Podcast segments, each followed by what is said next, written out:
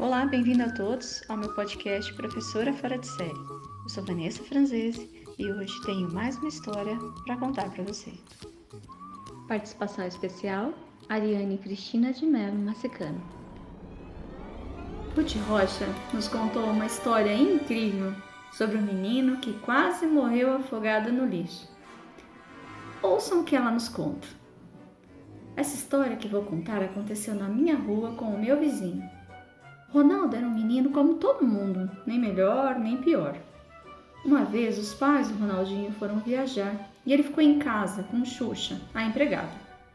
Ronaldinho dormia a manhã inteira, almoçava correndo e ia para a escola.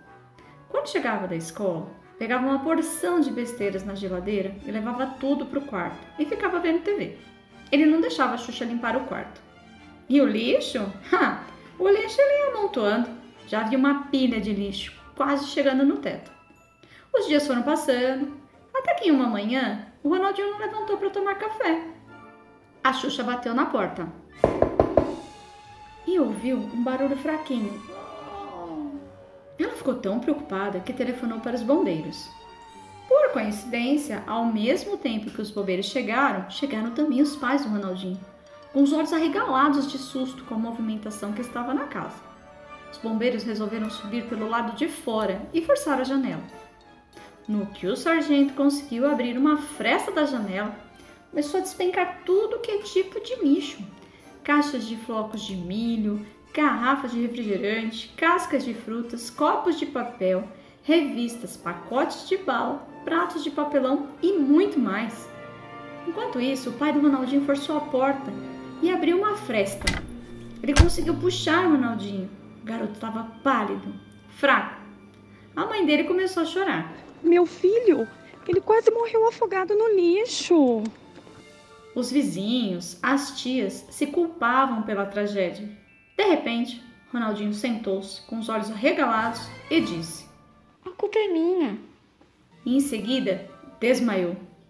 Quando Ronaldinho acordou, estava tão arrependido de ter juntado tanto lixo que arranjou quatro latas de lixo: uma para papel, uma para restos de comida, uma para vidro e uma para plásticos.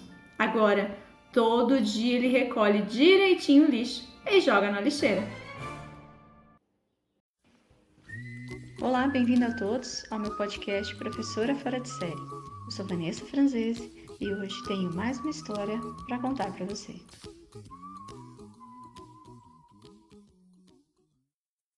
Nosso podcast traz uma linguagem poética. Que as pessoas são iguais? Ouça o poema escrito por Ruth Rocha e reflita. Pessoas são diferentes. São duas crianças lindas, mas são muito diferentes. Uma é toda desdentada, a outra é cheia de dentes. Uma anda descabelada, a outra é cheia de pentes. Uma delas usa óculos e a outra só usa lentes.